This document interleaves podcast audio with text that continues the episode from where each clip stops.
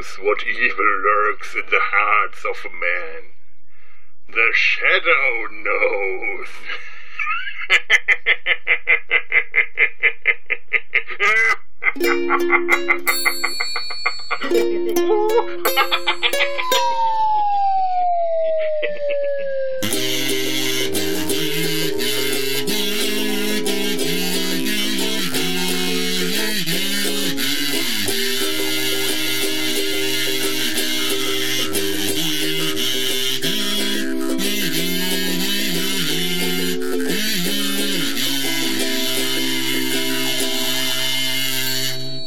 Herzlich willkommen im Sumpf des Verbrechens. Herzlich willkommen zum zweiten Teil unserer Shadow-Folge. Wir, das heißt ich, Felo und Lars und Ture, haben uns über einen fiktiven Verbrechensbekämpfer unterhalten, den Shadow. Ähm, das ist eine ja, fiktive Romanfigur, beziehungsweise ursprünglich äh, stammte der aus einem Radioprogramm, hat dann Bekanntheit erlangt in, in Pulp-Heftchen, diesen, diesen Heftchen, billigen Heftchenroman, bekam dann eine eigene Radioreihe, Kino-Serial-Serie, Comics, Verfilmungen und 1994 Shadow und der Fluch des Khans. Das ist der Film, äh, mit dem wir uns jetzt hier im zweiten Teil hauptsächlich beschäftigen, aber auch im ersten Teil schon sehr viel darüber geredet haben. Ähm, kurz zusammengefasst, ähm, Lamont Cranston, der äh, ein junger, ein junger äh, Mann aus reichem Haus, nach dem Ersten Weltkrieg in Tibet untergetaucht, wo er als Yinko eine Schreckensherrschaft als Drogenbaron und Warlord ähm, errichtet hat wurde von einem tibetanischen Mönch, einem heiligen Mann, dem Tulku, geläutert und zum Verbrechensbekämpfer ausgebildet, indem er ihm ähm, psychokinetische und vor allem aber psychotelepathische Fähigkeiten an, äh, ja, hat angedeihen lassen, beigebracht hat, könnte man. Ja, so sagt man das, glaube ich. Beigebracht hat. Sehr clever. Ähm, als solcher ist er der Shadow, ein düsterer Held in langen dunklen Umhang, Mantel, breitkrempigen Hut, Maske und einer äh, ja, bemerkenswert äh, hässlichen Visage mit einer sehr, sehr großen Nase, denn The Shadow Nose, die Schattennase, der in New York ähm, seiner Aufgabe als Verbrechensbekämpfer nachkommt. Er kann seine Gegner dadurch verwirren, indem er ihren Geist umnebelt und für sie unsichtbar wird oder auch sein Äußeres verändert oder ihnen Dinge einredet, äh, ein, ein, sie, sie, sie geistig beeinflusst. Er bekommt Besuch aus Tibet. Shivan Khan, der sich selber als der einzig legitime Nachfolger von Genghis Khan äh, betrachtet, äh, kommt nach New York in einem, in einem tibetanischen Sarkophag und fordert Shadow, auf, sich ihm anzuschließen, um die Welt zu beherrschen. Shadow, der ja mittlerweile geläutert ist, äh, lehnt ab. Es kommt zu einigen Auseinandersetzungen, Kämpfen, Fallen, diesen und jenem und am Schluss gewinnt Shadow natürlich und Shivan Khan wird in eine Gummizelle eingesperrt und äh, so nach einer Lobotomie harmlos in der Gesellschaft äh, so illustrer Gummizellen-Nachbarn wie ähm, Heinrich dem Achten oder Josephine Baker. Wir haben uns jetzt ähm, über den Film bislang unterhalten. Ich weiß jetzt nicht mehr genau, an welcher Stelle ich zuletzt äh, den, den, den Cut gesetzt habe, aber wir springen da mal einfach rein. So ganz, ganz strukturiert war es eh nicht. Ich glaube, ihr, ihr findet da recht schnell wieder rein. Viel Spaß beim zweiten Teil unserer Shadow-Folge.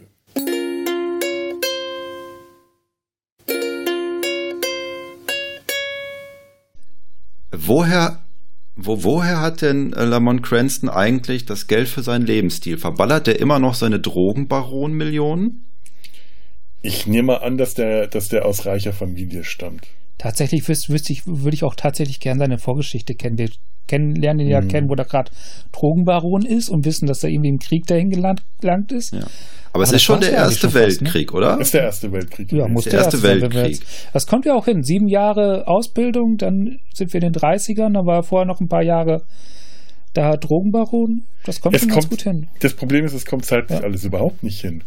Es wird von sieben Jahren gesprochen. Er trifft sich dann mit seinem äh, Onkel, dem Polizeichef, in diesem Ja, schicken stimmt. Restaurant und der sagt, äh, er, er, redet dann davon, dass Lamont so ungefähr sieben Jahre lang verschwunden war. Aber Mhm. das passt nicht, wenn er sieben Jahre später nach diesem Treffen mit dem Tulku wieder Moment. in New York zurück ist. Wir unterstellen, dass er nicht wusste, wir unterstellen, dass er auch schon nicht wusste, dass er Drogenbaron war. Vielleicht wusste er es. Vielleicht war er sein Kontakt in New York. Mm, Vielleicht waren die ja. Ne? Ich halte ihn jetzt nicht für so korrupt, dass er das. Äh, hm. Nee, also ich glaube wirklich, dass der auch als Drogenbaron schon untergetaucht ist. Dass der Ja, nach dem ich Ersten auch. Weltkrieg in Tibet untergetaucht war. Tibet war damals Der, zu der Zeit, glaube ich, äh, ein unabhängiger, ähm, selbstständiger Staat und äh, mit keinem besonders merkenswerten Militär. Also wird es wahrscheinlich leicht gewesen muss sein. jetzt, muss jetzt auch sagen, ich habe jetzt so gut wie, wie ich bin geschichtlich nicht sehr bewandert. Tibet hatte aber im Ersten Weltkrieg nicht so viel mitzumischen, oder? Nee, ich habe es jetzt auch nur, ähm, ich hoffe, dass ich es jetzt nicht total falsch habe. Ich weiß, dass Tibet äh, eine Zeit lang, ich glaube, unter britischem Protektorat war. Dann gab es einen äh, äh, Konflikt mit Russland, die das unter ihre Kontrolle bringen konnten. Dann war Tibet eine Zeit lang selbstständig und das müsste jetzt die Zeit sein, in der das gerade spielt. Und dann wurde Tibet in den, ich glaube, 1950ern ähm, von China annektiert. Bin ich jetzt aber nicht ganz sicher, wann, äh, ob die 1950er stimmen, aber ähm, Ich habe es gerade vor Augen. Äh, 1950 tatsächlich haben die Ja. Chinesen beschlossen, dass das jetzt Teil von China ist. Genau. Und, ähm, und Tibet konnte sich damals nicht dagegen wehren, weil äh, das tibetanische Militär einfach zu schlecht ausgerüstet und ausgebildet war. Und ich kann mir gut vorstellen, dass das eben in, in dieser Zeit relativ leicht war, für ihn da unterzutauchen und sein äh, Drogenbaron-Imperium aufzubauen. Und das muss halt die Zeit gewesen sein, wo er halt auch für seine Familie von der Landkarte verschwunden ist. Und ich vermute, dass seine Eltern tot sind. Ähm, dass der Onkel äh, wahrscheinlich Nachforschungen angestellt hat, aber das dann irgendwann aufgegeben hat. Also wenn es jetzt nicht diese exakten sieben Jahre gewesen wäre, sondern der irgendwie was von zehn Jahren gesagt hätte oder von irgendwas. Aber das ist, das ist ja auch ein Filmfehler. Also diese, diese, diese Aussage vom Onkel deckt sich ja nicht mit dem, was wir vorher erfahren. Wir erfahren, dass diese Eben. Ausbildung sieben Jahre gedauert hat. Mhm. Also muss er länger verschwunden sein. eben. Also der Fehler, der ganz, also rechnerisch, die Abfolge muss- stimmt, bloß die Information des Onkels stimmt. Eben. Er muss zumindest so lange verschwunden sein, dass er sich die Haare und die Fingernägel in der Zeit hat so lang wachsen lassen. Ja gut, das, das, das ist dann ein halbes Jahr oder so. Ja, aber ich meine, ähm, er muss sich ja dieses Imperium auch aufgebaut haben. Ja. Also stimmt, er muss einfach länger in Tibet schon vorher als, äh, als Jinko gelebt und, und, äh, und, und gewirkt haben als Drogenbaron. Dann plus die sieben Jahre und dann in New York zurück angekommen, muss der doch wenigstens äh, ein halbes Jahr, würde ich schon mal sagen, als The Shadow ähm, tätig gewesen sein, um sich dieses Netzwerk an Agenten, das der da hat, aufzubauen. Wir gehen mal davon aus, dass er 1930 wiederkommt. Der Erste Weltkrieg hat 1918 aufgehört.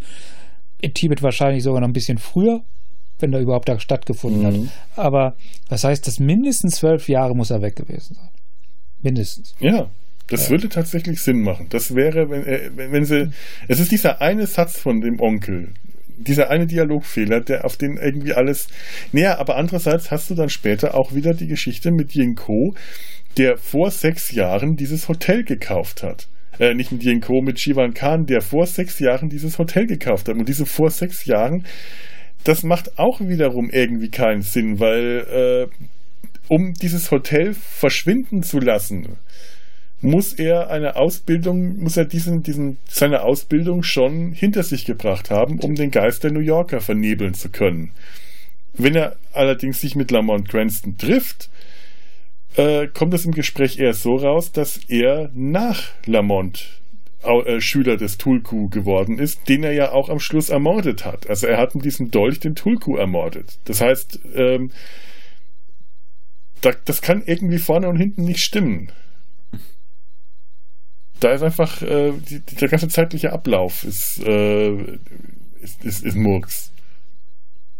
Und diese Drogenbaron-Geschichte ist auch, glaube ich, was, was dann für den Film dazu entwickelt wurde.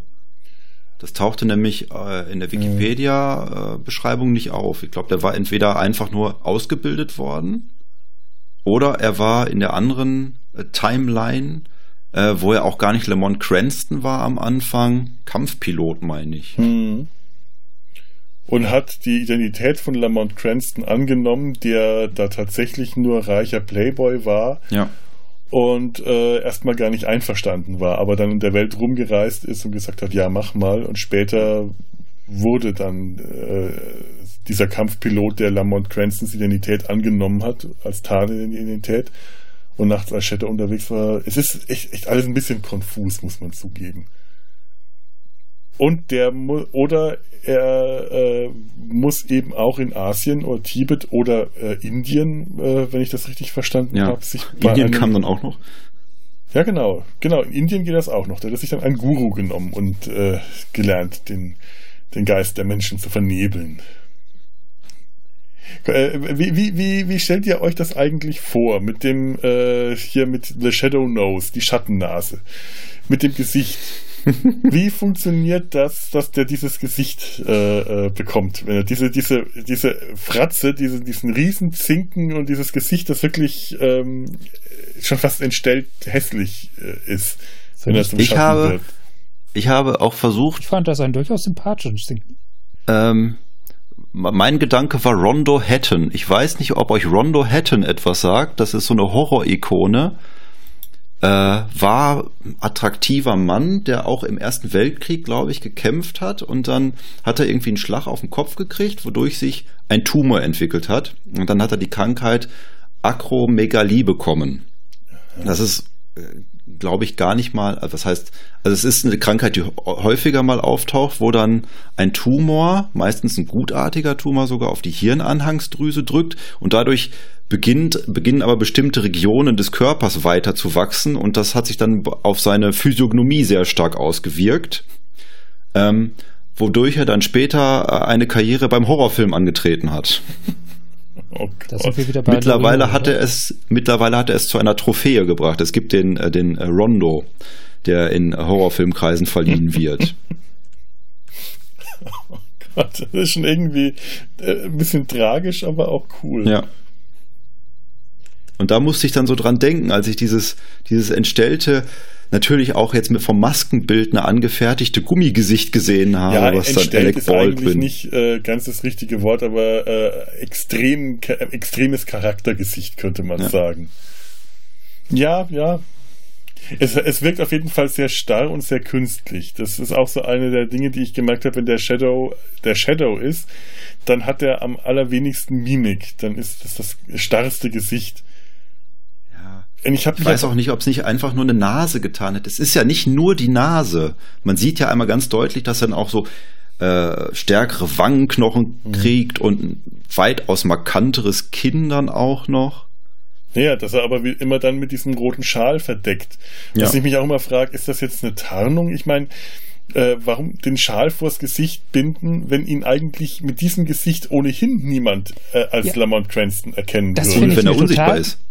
Ja, das finde ich aber, nee, das finde ich total genial, das so zu machen, weil wenn du so ein markantes Gesicht zeigst und das noch so ein bisschen verdeckt, also die Leute denken, du versuchst dich gerade zu tarnen, dann suchen sie dieses markante Gesicht. Hm. Also, also, du lenkst damit vollkommen ab von, von äh, ja, natürlich, klar. Ja. Und dann der Hut mit der breiten Krempe, der auch viel genau. von dem Gesicht überschattet und der hochgeschlagene Kragen. Das stimmt schon. Das ist, das ist eine, das ist eine Täuschung in der Täuschung in der Täuschung. Mhm. Also eine, eine, Enttäuschung.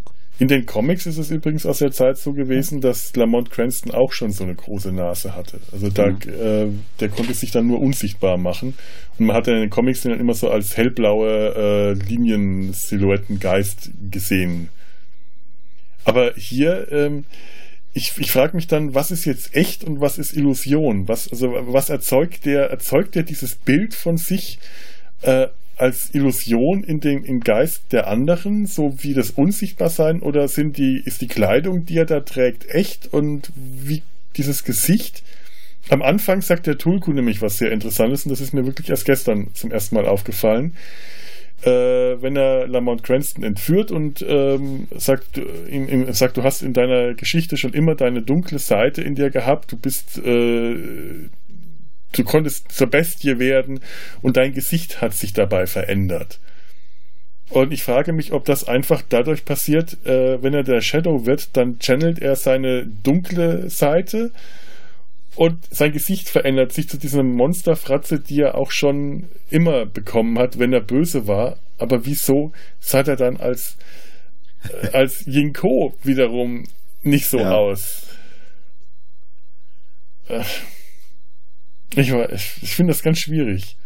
Es ist auch ein Problem von dem Film, dass das halt nicht besonders überzeugend ist in vielen Szenen, weil es halt so starr wirkt und irgendwie für, für Haut zu einheitlich von mhm. der Farbe, finde ich. Also damit, man hätte sich wirklich einen großen Gefallen getan, hätte man halt weniger Make-up dann auf, auf Alec Baldwin gelegt, dass äh, mehr Mimik durchgekommen wäre. Ja. Oder direkt einen anderen Schauspieler. Der Eine größere so Nase. Aus. Ja, ja. Die hat einen von den anderen Baldwins. Oder Mike Krüger. Ja. Naja, aber äh, was ich ja auch ganz toll finde, ist das mit den Augen.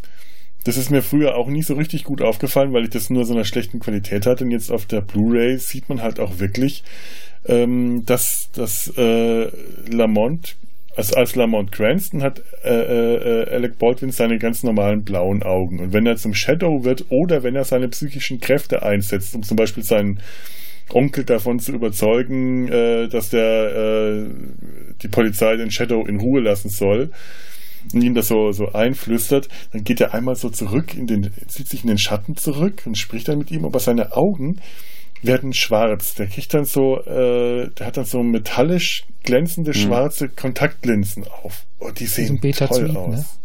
Ja, ja, so Betazoiden-Augen schon fast, aber noch metallisch. Also die haben so einen Glanz auch. Und du siehst auch dieses, die, die Augen funkeln auch im Dunkeln. Du siehst dann auch beim Shadow immer so diesen leichten funkelnden Glanz, wenn der im Schatten ist. Das sieht toll aus. Und das hat er als The Shadow eben auch, diese Augen, während er in der Illustration für den, äh, für, fürs Kinoplakat grüne Augen hat. Was ich seltsam finde.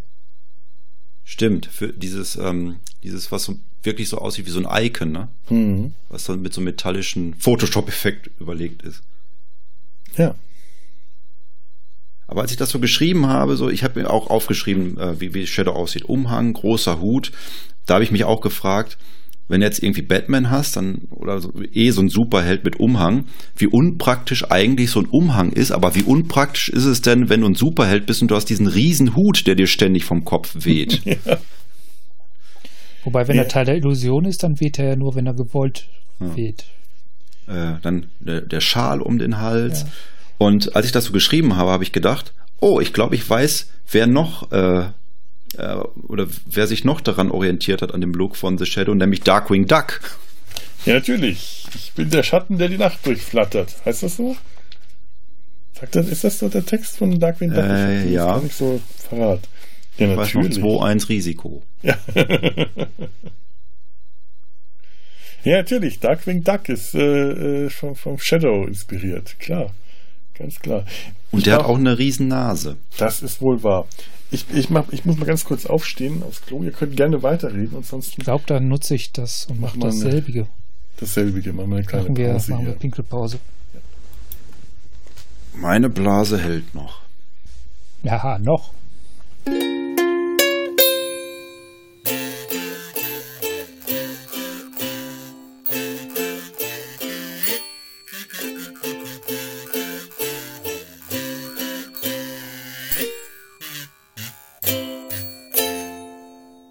Hallo. Hallo, hallo. Ich wollte auch einmal sanft nachfragen, ob wir ein bisschen aufs Tempo drücken. Es kommt mir so vor, als wären wir noch nicht so weil das hätten wir noch eine Menge zu besprechen und ich mhm. wollte ja so kurz nach vier Gut. dann auch das wieder kriegen, zurück. Das kriegen wir hin. So viel habe ich äh, ja. auch gar nicht. Noch ich habe noch, ich hab noch eine Sache gesehen, wo wir eben in Chinatown waren, hatte ich mir notiert. Äh, das vielleicht albernste äh, Prop aus dem ganzen Film ist dieses Mongolen-Trike. Wo sie irgendwo wo, wo ja. Khan flüchten will und der, dann kommt sein Henchman mit diesem ähm, Motorrad mit Beiwagen an, was so eine tolle mongolische Verzierung als Rückenlehne hat. Oh Gott, ja. Ja, gut. Ob es da ein Fachgeschäft für gibt? ja, irgendwo muss er ja auch die Ausrüstung der, Kling ja. der Klingonen, ja, der Mongolen hier, hier haben. Bei Pimp My Ride Tibet mitgemacht. Ja, das ist tatsächlich ein bisschen sehr. Ein Mongolen-Ausstatter, Stattungsbetrieb. Äh, ja, aber Was auch, ich auch. Hm? Ja. Äh, was ich, äh, ja, von wegen unauffällige, auffällige, unauffällige Dinge, wie mongolische äh, äh, äh Trikes, ähm, oder, oder unpraktische große Hüte. Äh, jemand, jemand hatte vorhin den, den, den roten Ring erwähnt. Diese roten, mhm. großen, pulsierenden Ringe die der Shadow und seine ganzen Agenten zu tragen haben, mit denen die sich dann gegenseitig kontaktieren können. Wie unauffällig ist das denn, so einen riesigen, fetten, roten Klunker die ganze Zeit an der Hand zu tragen, der dann auch immer wieder rot aufleuchtet, wenn der Shadow mit irgendeinem, äh, ob es jetzt der, der, der äh, Wissenschaftler der ist, den sie da äh, gerettet haben am Anfang, ja. oder der Taxifahrer oder Margot, das ich habe mich da auch ich habe mich da auch tatsächlich kurzfristig in Dr. Roy Tam reinversetzt, was der sich wohl gedacht haben muss. Wie erkläre ich jetzt meiner Familie, dass ich plötzlich so dicke Klunker trage? Ja, das habe ich mich auch gefragt. Der sitzt da ja bei seiner Frau in der Küche und die essen und sie reden äh, darüber, äh, äh über, äh, ob es diesen Shadow wirklich gibt oder ob der nur dafür erfunden worden ist, dass die Leute mehr Radio hören. Fand ich auch nett. Und ich dachte mir, der hat ein ganz normales, sehr bürgerliches Leben.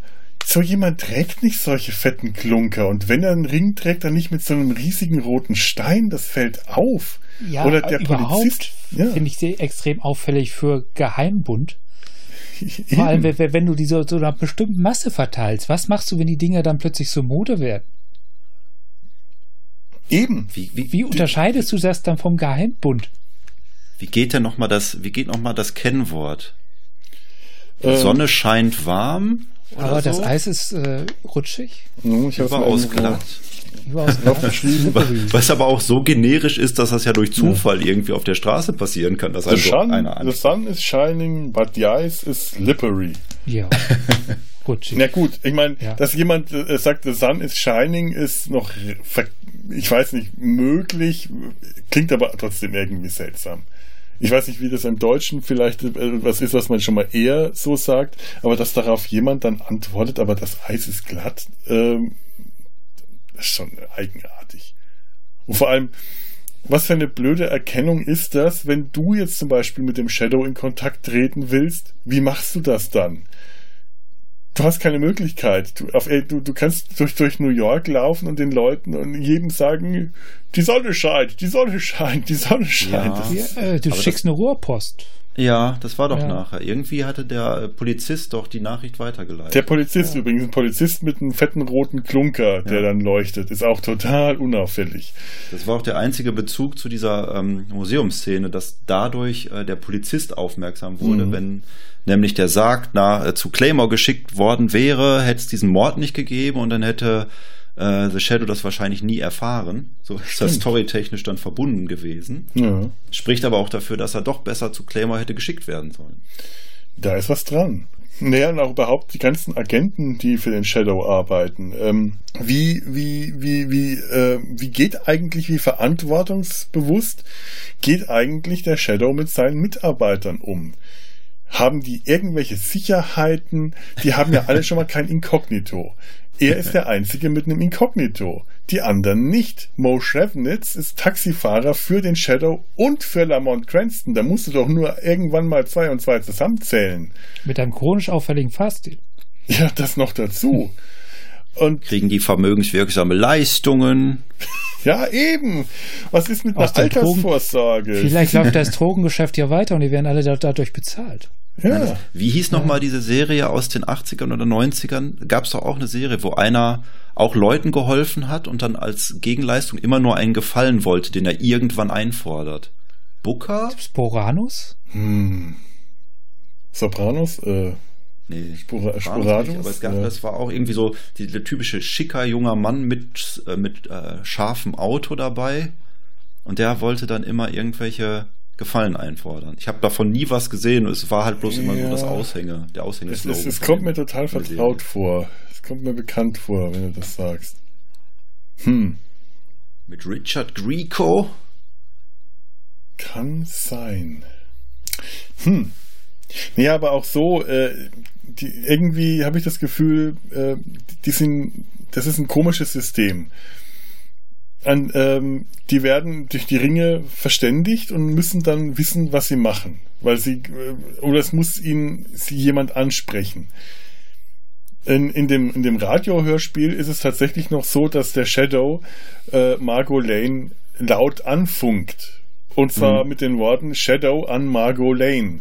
Das ist in diesem einen Hörspiel aufgefallen, dass der Shadow in der Falle sitzt in so einem verschlossenen Raum, aus dem er nicht rauskommt, und die Leute, die ihn in die Falle gelockt haben, hören ihn reden. Die haben den Raum angezapft und reden auch mit ihm. Also der Shadow weiß auch, dass sie ihn hören.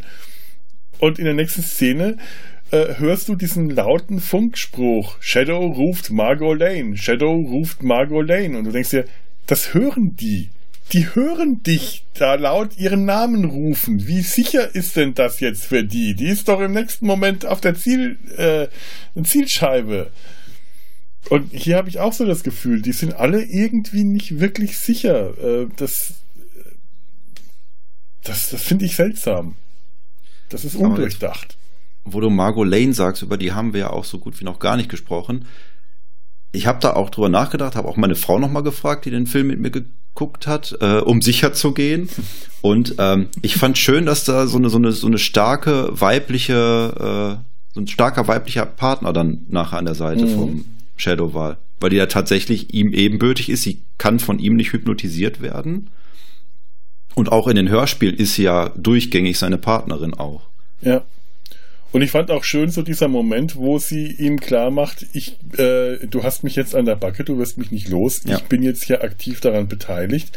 Da ist auch eine schöne Chemie zwischen den beiden. Also da sind die, äh, die Schauspieler gut aufeinander, agieren miteinander. Also allein schon dieses mit, dem, mit der Kaffeetasse, die sie sich immer gegenseitig abnehmen ja. beim Frühstück, ist schön.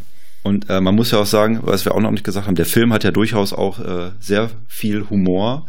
Ähm, einmal, wo Margot Lane diesen erotischen Traum hat, die sie dann Lamont Cranston erzählt und sie dann fragt, was hast du geträumt? Ich habe geträumt, ich habe mir mein Gesicht abgerissen und darunter war ich jemand ganz anderes. ja, nur, du hast Probleme. und die Szene, wo Margot Lane auf äh, Tim Curry trifft und er nur auf ihren Busen starrt. Oh. And such a clever neckline. Das ist ein raffinierter Ausschnitt. Es ist aber auch eine wundervolle Szene. Er ist so schmalzig, wie er sich so anbackert und so schmierig dabei und die ganze Körpersprache von ihm. Wenn er dann mit den Finger wedelt, na, na, na, Sie haben schon lange nicht mehr meine Anrufe zu, erwidert. Ich habe Ihre Anrufe noch nie erwidert. Ja, und ich frage mich, warum nur? ich kann Sie nicht leiden. das ist einfach toll.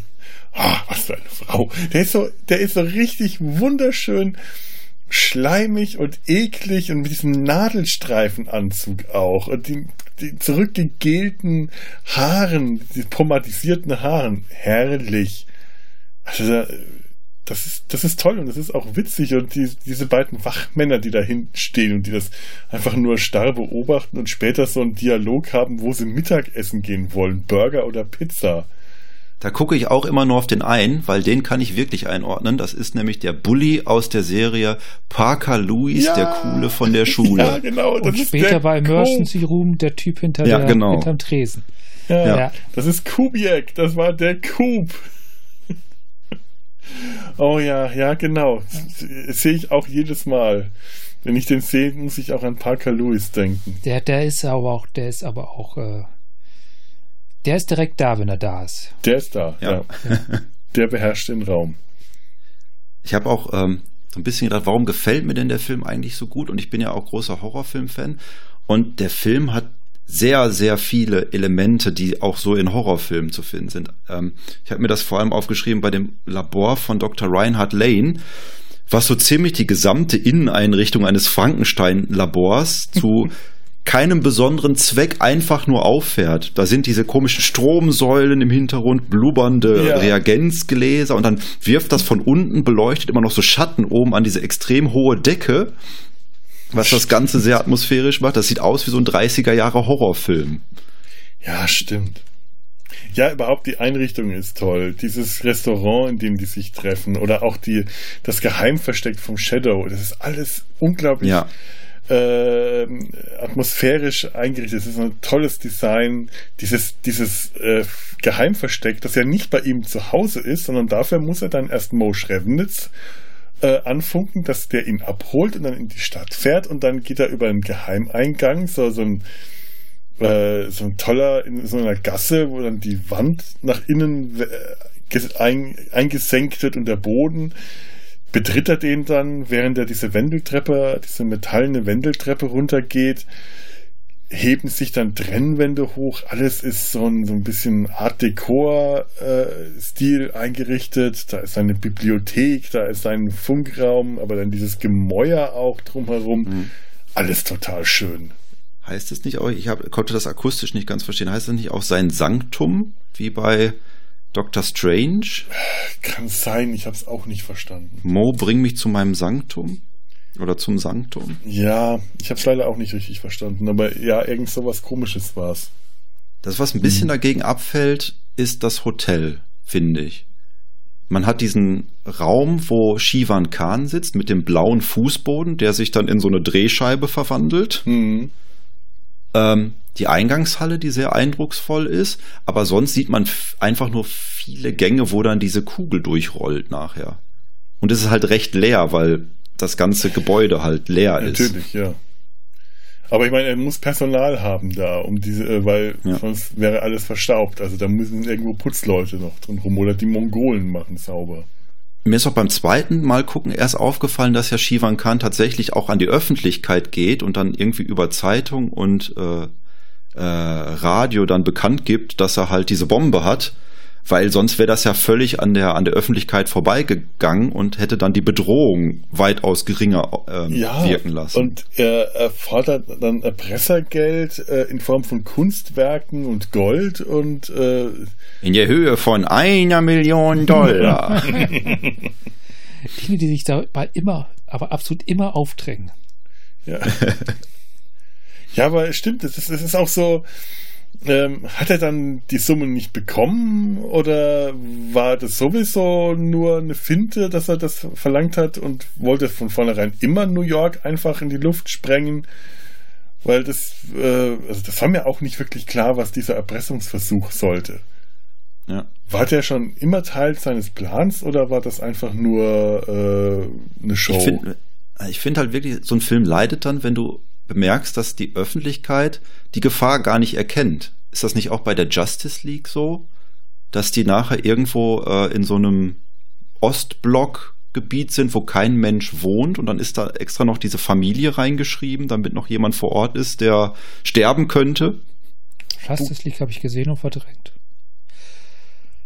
wollte es gerade sagen. Ich finde das gar nicht, dass, also ich, ich finde das, ich, ich weiß nicht, mag das irgendwie, dass das alles so im Hintergrund läuft und, und die Welt drumherum sich normal weiterdreht, obwohl alles eine große Anspannung ist. Dass das gibt so eine andere Stimmung, glaub, die, ich, die ich durchaus, wo ich empfänglich für bin. Von der Justice League habe ich weder die eine noch die andere Version gesehen. Und was ist mit der dritten Version? Justice League Dark? Auf die Schwarz-Weiß. Auf ja, die warte ich noch, um sie dann Dark? auch nicht sehen zu können, nee. äh, sehen zu müssen. Nee, Dark, Dark ist ein Zeichentrickfilm, der ist gut.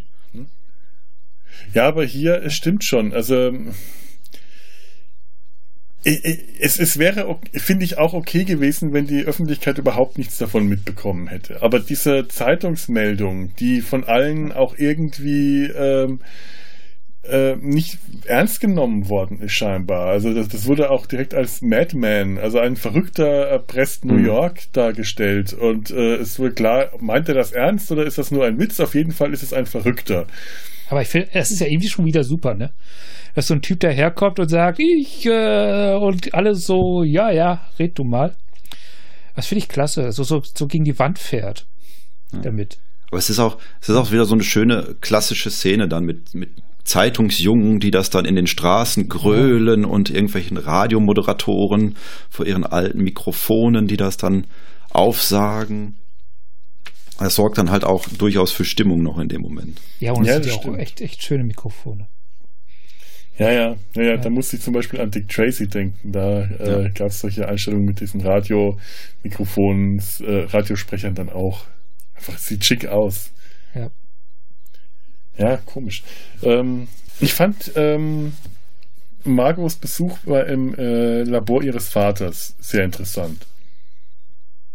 Relativ am Anfang. Sie erzählt ihrem Vater dann, äh, sie, sie kommt da rein und äh, dann geht so eine Vater-Tochter-Geschichte los er bietet ihr erstmal, äh, er sagt dann, ach, hast du schon zu Abend gegessen? Und bietet ihr sein Sandwich und Apfel an und sie sagt, es ist zwei Uhr nachts. Ach so, ja. Und legt sie dahin, das klar ist, er hat nichts gegessen. Ist eh so ein herrlicher äh, Charakter, der Professor allein, dass er zwei Brillen hat und die eine Brille über die andere setzt. Was ich auch erst richtig sehen konnte, seit ich die Blu-ray habe. Okay, das ist mir auch nicht aufgefallen.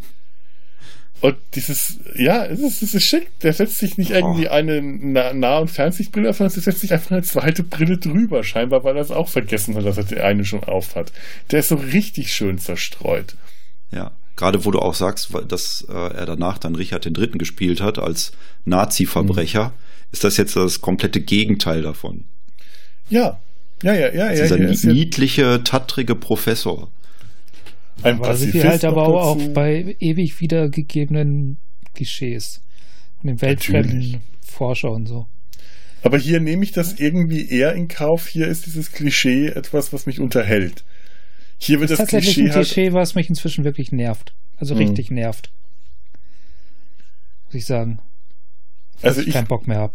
Ja, ich verstehe schon, ja. was äh, klar, es, ist, es wird einfach viel zu oft wiederholt, aber das wird hier gerade durch äh, Ian McKellen so schön äh, zum Leben erweckt. Also der verkörpert den einfach gut, der stellt den gut dar und daher, also ein guter Schauspieler äh, ist für mich immer noch äh, etwas, der, der mir auch eine schlechte Geschichte oder eine schlechte Rolle oder eine schlechte Charakterisierung oder auch ein dummes Klischee noch irgendwie retten kann. Ja, ich, ich weiß was.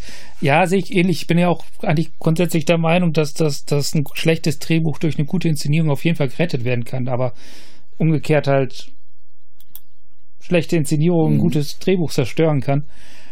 Aber ich weiß nicht, irgendwie, es ist einfach, ich, also persönlich bin ich da einfach, da habe ich so, so, so ein drüber Ding. Mhm. Mhm. Ja, ich weiß, was du meinst. Dass ich mich nicht mal gut drauf einlassen kann.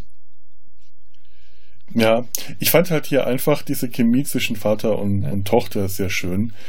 Äh, sie umtüttelt ihn so ein bisschen, diese komische Geschichte mit der Rot-Grün-Farben-Blindheit. Ja, das, wird ihn, das war ein bisschen aufgesetzt. Ja, du merkst, es wird ja, eingeführt, damit er äh, später nochmal von Bedeutung sehr ist. Sehr zweckgebunden. Und ich glaube, es wäre auch nichts Schlimmes passiert, wenn man das einfach so komplett weggelassen hätte. Natürlich. Er hat also dann ein rotes, ein rotes Hemd an und sie fragt ihn, äh, was ja. ist das für ein Hemd? Und er sagt, wieso? Du sagst, hast doch gesagt, dass grün mir gut steht. Und sie nimmt dann die Tasse hoch und sagt, das ist grün, das ist rot. Und er schaut dann an und das finde ich dann wiederum schön von ihm einfach gespielt. Hä? Ja, was? Und sagt dann, ach, für mich ist das einfach nur ein sauberes Hemd. Das hätte mit einem anderen Schauspieler, hätte das äh, dümmlich gewirkt. Und Ian McKellen schafft es, diese Rolle einfach gut darzustellen, dass alles, was der macht, funktioniert für mich. Ja, das ist das Spannende, wo, wo, wo Wahrnehmung sich einfach unterscheidet, weil für mhm. mich wirkt das auch mit ihm mit Kellen dümmlich. Der kann das für mich einfach komplett nicht retten. Also ich sehe, dass er da mehr rausholt, als andere rausholt, aber es ist für mich, diese Figur ist so für mich nicht rettbar. Klar, wenn man einmal drüber ja. ist, äh, ist es schwer zurückzukommen. Wenn man einmal sich an irgendwas hat gesehen hat, das kenne ich auch. Aber äh, um nochmal gerade das, das abzurunden, Vater und Tochter, ähm, die Stelle, wo sie dann sich auf diese schicke äh, Ledersitzgarnitur äh, setzt, die Kamera auch so schön eingestellt ist, dass man sie groß im Vordergrund, ihn im Hintergrund, in der Mitte diese, diese, äh, diese mhm. Und sie dann darüber redet, äh, glaubst du an Telepathie? Äh, und er, nein, ich bin Wissenschaftler und er, er werkelt da hinten weiter rum an seinem, ist so ein bisschen abwesend.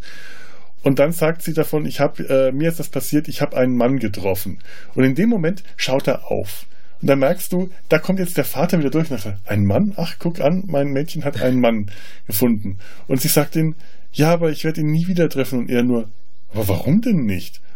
Und dann sagt sie irgendwas und in dem Moment ist er dann schon wieder bei seiner Arbeit und sagt, ja, ja, schön Schatz, schön Schatz. Aber für diesen einen Moment ist er dann wirklich der besorgte Vater, für den nicht seine Wissenschaft wichtiger ist, sondern seine Tochter. Wenn sie davon redet, dass sie einen Mann getroffen hat. Und das, äh, das war auch so ein schöner Moment, der die, diese Figuren schön charakterisiert hat, der mir dann auch später als sie dann im Hotel zusammen diese Bombe verfolgen und entschärfen, die Chemie zwischen den beiden gut äh, aufgebaut hat. Dass die dann diese Bombe zusammen äh, entschärfen müssen, das hat für mich nur durch diesen kleinen Moment besser funktioniert als diese Rot-Grün-Geschichte, äh, weil er dann nicht erkennen kann, welches von den Kabeln das grüne Kabel ist und er nur noch wenige Sekunden hat, das durchzuschneiden mhm. und er natürlich auf das rote knipsen will, wo ich mir denke, ja, aber er hat das selber verkabelt. Es muss doch ja, wurscht sein, was rot oder grün ist, ja, ist. Er hat die Kabel da reingesteckt. Er muss nicht erkennen ja können, welche Farbe das hat. Sogar schon das zweite Kabel, das er durchschneiden muss. Er hätte ja beim ersten Kabel schon das falsche nehmen können, aufgrund der rot-grünen Schwäche. Eben. Er schneidet ja erst ein Kabel durch und dann tickt die Uhr schneller runter. Eben, also das hätte ja auch schon sein können. Doppelt gemoppelt gewesen. Aber ich fand es einfach schön, dass sie da zwischen den beiden Figuren so eine Beziehung aufgebaut haben, die dieses Finale äh, für mich jetzt so äh, funktioniert, dass da etwas abseits der eigentlichen äh, großen finalen Kampfes zwischen Shadow und Khan passiert dann diese Bombenentschärfung und die funktioniert, weil diese beiden Charaktere so gut miteinander funktionieren, finde ich was ich spannend daran fand, ist, ist es, wo das stattfindet. Also, wenn man Bock hat, kann man so ganz viel über die Kindheit von Margot daraus interpretieren, weil, weil dieses, die sitzen halt in seinem Arbeitsraum, außerhalb deren, deren Zuhauses, in seinem Labor und mhm. die hängen da halt ab, als wäre das, das deren Wohnzimmer. Und ich mhm. sehe dann so klein Margot schon, wie die da saß, weil er halt immer da war und nicht zu Hause. Dass, dass die quasi eine Arbeitsraumbeziehung fast haben. Ja, wahrscheinlich. Von klein auf schon. Ja, sie besucht ihn in seinem Arbeitsraum, in seinem ja. Labor. Äh, möglicherweise hat sie auch dafür gesorgt, dass da so eine schöne äh, Sitzgarnitur äh, dasteht. Aber vielleicht sind die auch nur für die hohen Tiere für, vom äh, Verteidigungsministerium aufgestellt, die Sessel. Aber es wirkt tatsächlich so, als ob es einfach gewohnt ist, zu ihm äh, ins Labor zu kommen, weil er da eh nicht rauskommt. Er scheint ja auch sehr viel Geld zu verdienen, was er dann seiner Tochter weitergibt, damit die auch diesen Lebensstil führen kann. Hm. Das Verteidigungsministerium bezahlt bestimmt nicht schlecht. Ja, ja das ist ja. wohl wahr.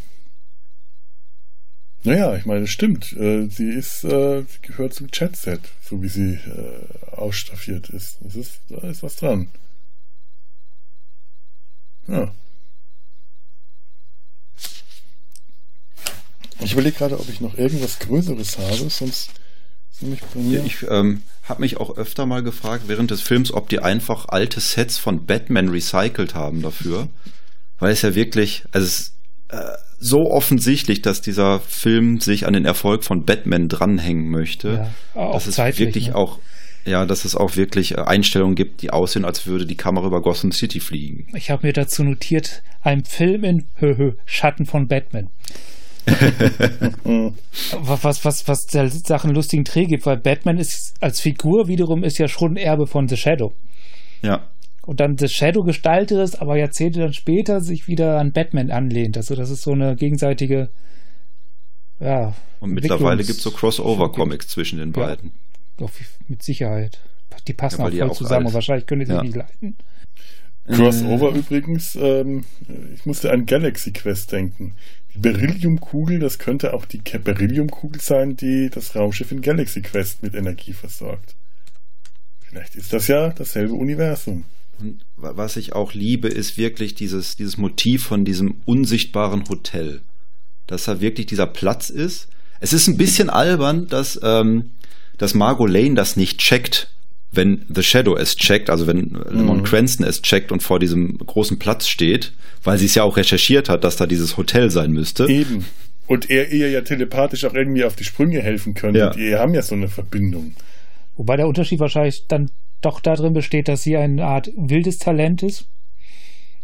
Und er halt trainiert ist. Er, er erkennt es ja auch nicht sofort. Er muss Stimmt. ja schon was dafür machen. Er muss sich ja darauf konzentrieren. Er hat eine Ausbildung darin, ja. Genau. Ja. Und spontan Aber tut trotzdem, das ja auch nicht. Der muss, muss da Trotzdem könnte sie ja könnte sie ja eins und eins zusammenzählen. Und dann, ja. ah, ich sehe hier nichts, obwohl da was sein müsste. Du meinst, dass sie, dass sie dann quasi so ein Störgefühl hat, dem sie dann folgt? Dann, hm. ja, das, das könnte auch sein, ja, aber, aber ich glaube, dafür ist das auch alles ich fand das schön, wie äh, Margot und äh, Mo Shrevnitz äh, dann vor dem Hotel stehen, während Shadow schon drin ist und sie davor stehen, weil sie dahin bestellt wurden. Sie sollen da warten oder betreten, wenn sie das können. Das stand in dieser Nachricht, die sie bekommen haben. Sie stehen da, warten vor diesem leeren Baugrundstück, weil sie beide nichts sehen. Und Mo meint nur, wissen Sie, was ich an diesem Job so toll finde? Die Aufregung. So ganz trocken, die Excitement. weil da gerade für die nichts passiert, die einfach nur im Regen rumstehen. Er, er liest auch irgendwann, während er auf ähm, Lamont Cranston wartet, dieses Buch, glaube ich, wie, wie kann ich meine psychische Kraft erweitern oder sowas und meint dann irgendwie, ich glaube, da kommt was und in dem Moment fällt dann ein Mongole vom Dach runter. I sense someone, someone coming. Bomb. Und im nächsten Moment sitzt der Shadow in seinem Taxi, wo ich mich dann frage, wie hat er das geschafft, von ganz oben vom Dach da runterzukommen? Und zwar schneller als der fallende Mongole. Und im Taxi zu sitzen. Das sind die, diese mysteriösen Kräfte, die man sich nicht so richtig erklären kann. Ich fand es erstaunlich, dass auf der Blu-ray tatsächlich dann draufsteht, ähm, als, als Zitat von der TV-Movie oder sowas, das größte Filmabenteuer seit Indiana Jones. Das ist aus so einer Zeit, wo halt Superheldenfilme noch gar nicht in der Überzahl vorhanden waren, dass die nicht auf die Idee gekommen sind, das mit einem anderen Superheldenfilm zu vergleichen. Und er hat ja dieses, dieses exotische Element, dass ich den Bezug durchaus auch sehe, mhm. dass das so ein bisschen in Richtung Indiana Jones geht. Wir haben so einen Helden und wir haben dann halt Tibet und alles, äh, diesen Sarg und sowas. Aber äh, da wurde nicht mal Batman erwähnt dann. das wäre ja auch noch, dass irgendwo so im Nebensatz Gotham City, dass der Commissioner äh, äh, als, als er diese Nachricht über den Shadow zugesteckt bekommt, sagt, oh, dieser Shadow, das ist ja ähnlich wie mein Kollege in Gotham City, der hat auch so Probleme. Ja. Hätte man es da, hätte man machen können. Wäre vielleicht sein, aber jetzt ehrlich gesagt auch eher zu plump gewesen sein, sein, sein Onkel. Eigentlich ist in dem Film kein Schauspieler, der nicht toll rüberkommt, ja. finde ich. Ja, stimmt. Der Onkel, der Commissioner, das ist auch eine tolle Figur. Und der war auch im, im Making-of, habt ihr auch das Making-of noch geguckt? Nee, das ist halt so ein, so ein Standard 90er Jahre Making-of, mhm. da kommt halt auch nicht viel an Informationen rüber, sondern nur wir hatten gute Laune am Set. Aber der ist dann auch so fürchterlich trocken und sitzt dann da mit äh, Alec Baldwin und meint so, ja, eigentlich sollte ich ja The Shadow spielen. ja, der hätte einen größeren Schatten geworfen. das meinte Alec Baldwin dann auch tatsächlich. Ein Cumulus Nimbus Schatten hättest du geworfen. Ah. Nein, also meine Liebe für den Film ist nach wie vor ungebrochen. Ja, ja, ja, von mir eigentlich auch. Also der hat zwischendrin mal vor ein paar Jahren, als ich mir äh, den mal angeschaut, ein bisschen gelitten gehabt, aber jetzt allein durch die äh, tolle Bildqualität der äh, Blu-ray habe ich den durchaus wieder äh, wieder entdeckt für mich. Und das ist ein sehr schöner Film.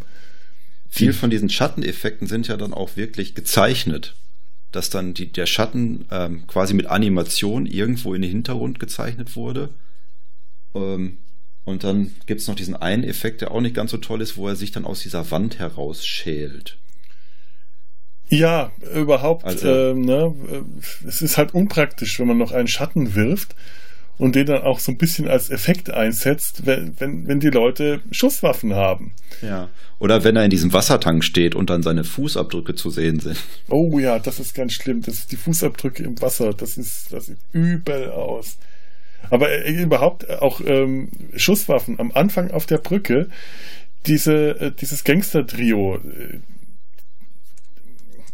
dieser, dieser, dieser eine Gangster, den er dann da äh, fertig macht und ihm sagt, du gehst jetzt auf die Wache und stellst dich. Der, der, nachdem er den, die Stimme vom Shadow hört und dieses Lachen und wer ist da und alles, dann zückt er erstmal, die Brücke ist ja komplett leer. Das ist ja nachts, es ist neblig, die ist verlassen. Und was macht er? Er schießt dann um sich. Er holt seine Maschinenpistole raus und schießt einmal wild um sich.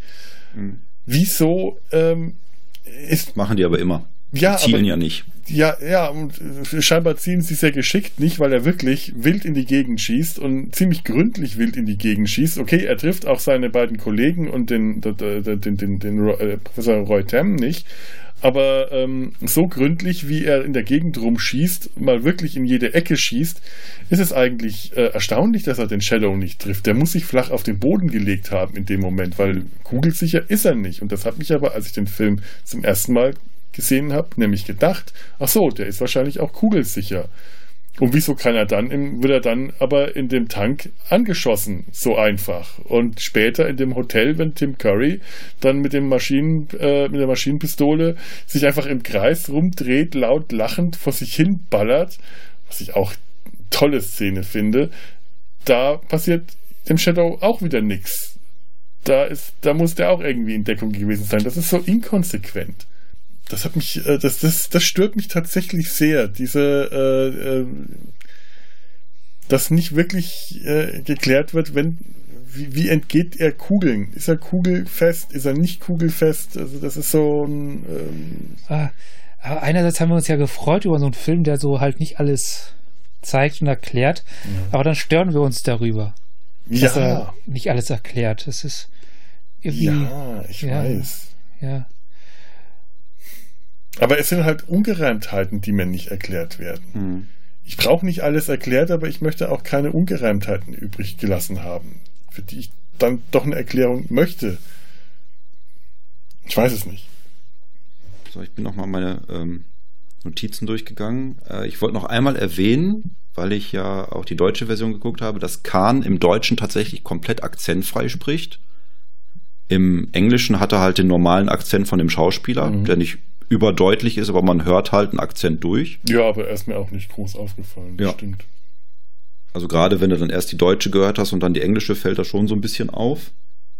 Und äh, dann wollte ich halt noch zum Schluss erwähnen, dass natürlich Lemon Cranston ganz am Ende auch diesen Dolch kontrollieren kann, der ihm die ganze Zeit natürlich. immer durch die Lappen geht. Natürlich. Und damit dann quasi nicht äh, den finalen Stoß versetzt, Shivan Khan aber ihn so weit verwundet, dass der sich nachher nicht mehr wehren kann. Stimmt, ja. Stimmt, den, den finalen Stoß kriegt er mit der äh, Spiegelscherbe, ja. ja, nicht mit dem Dolch. Du hattest übrigens in äh, unserem Chat einen interessanten Vorschlag, was die Scherben angeht, gemacht.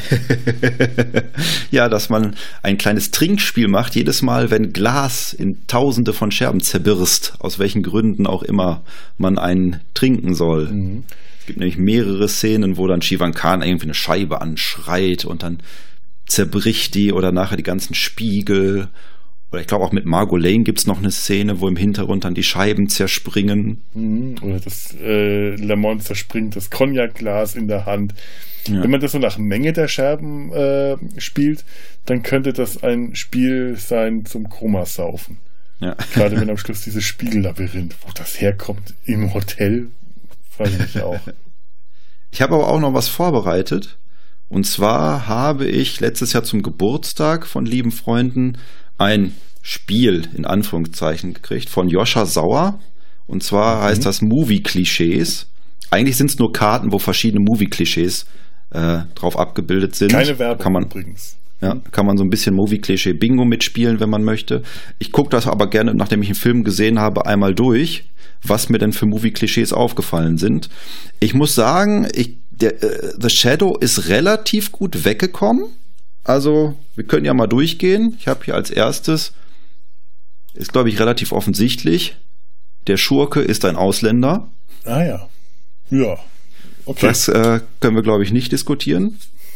Ähm, eine äh, Konversation mit normaler Lautstärke in einem Club gibt es am Anfang im Cobalt Club. Ja. Ist jetzt aber so, so ein Jazzclub, das ist jetzt nicht irgendwie so eine Disco. Kann man drüber diskutieren. Aber es sollte laut genug sein. Äh, es läuft ja auch Musik, Live-Musik äh, wird, äh, ja, passt.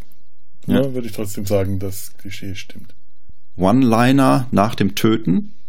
Ist mir eine Szene, äh, wo dann ähm, The Shadow und ein Mongole aus dem Fenster stürzen und äh, sie landen dann auf so einem Wasserspeier und ich glaube, The Shadow sagt dann das nächste Mal, dass du oben liegen. Ah, ja, ja.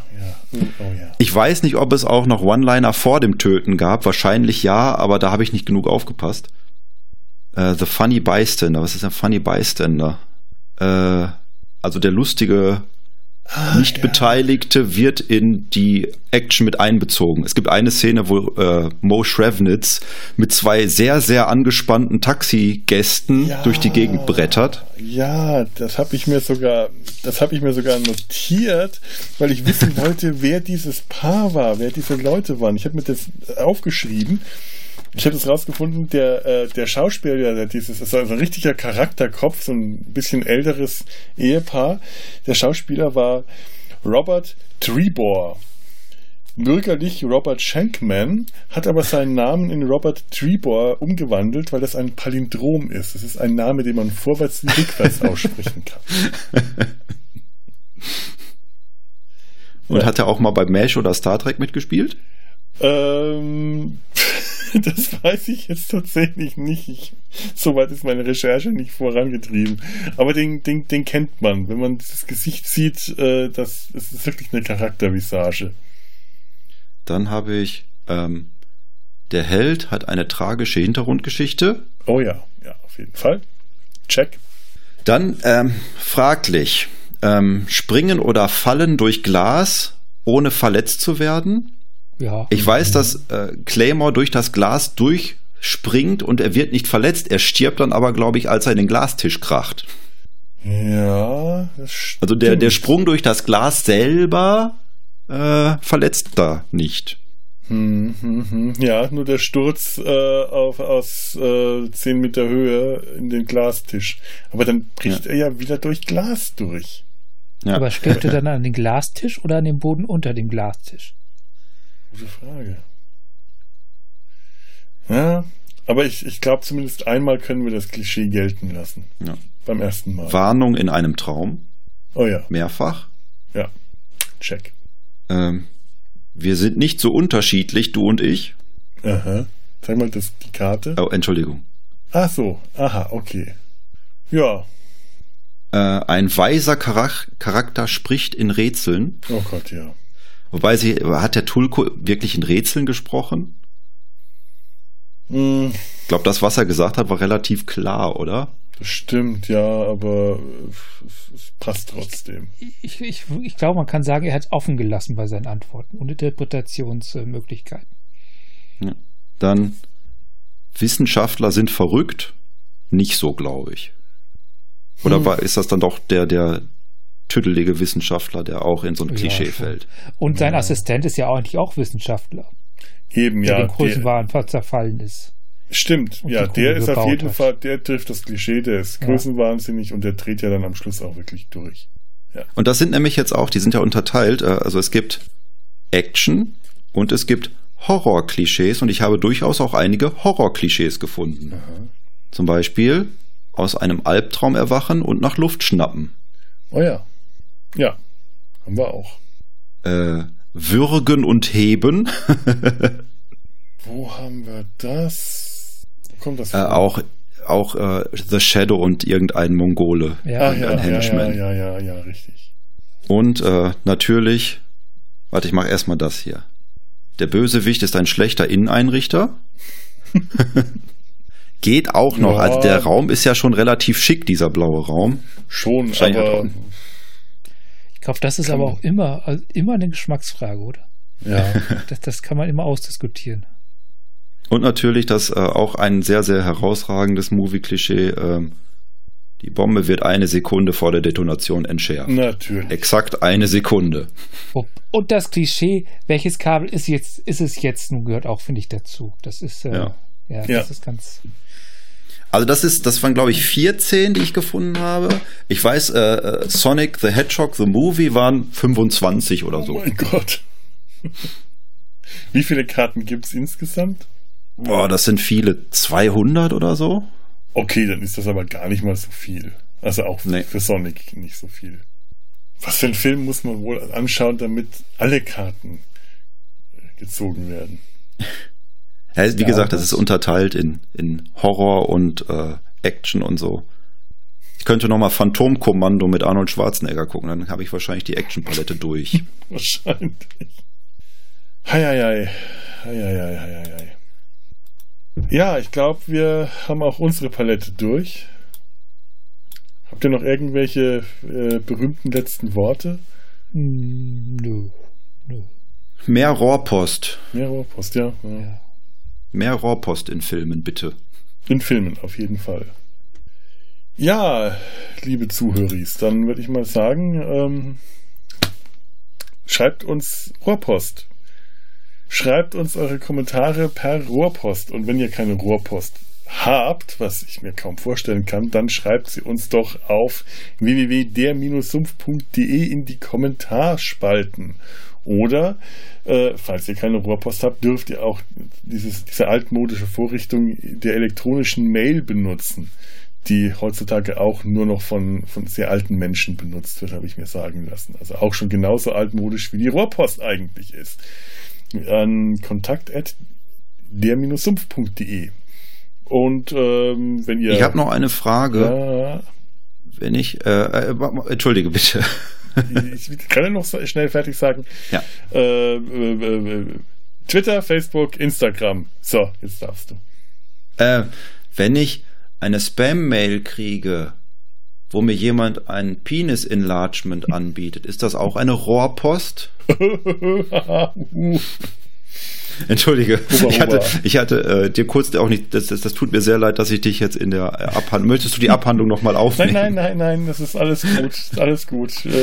Aber ich hatte das geistig so zusammengebastelt gerade und deswegen dir kurz nicht zugehört und dann gedacht, oh, das ist wichtig, was der gerade macht. Humba, humba, tätere.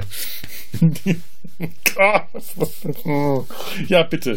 Schickt uns, äh, nein, nein, die Art von Rohrpost, äh, die dürft ihr gerne behalten. Haben wir wieder welche? Äh, wir haben keine E-Mails bekommen und auch keine Spam-Mails. Doch Spam Kaffeevollautomaten. Was Hm. ist denn jetzt? Jetzt kriegen wir Spam-Mails für Kaffeevollautomaten. Echt, äh, wird immer langweiliger. Schickt uns doch wieder Rohrpost. In dem Sinne verabschieden wir uns jetzt von euch, liebe Zuhöris. Macht's gut und ähm, denkt daran, wie geht noch der andere Satz? The seed of crime bears bitter fruit. Fruit. Jawohl. Mach's gut. Tschüss. Ciao. Tschüss. Who knows what evil lurks in the hearts of a man? The shadow knows.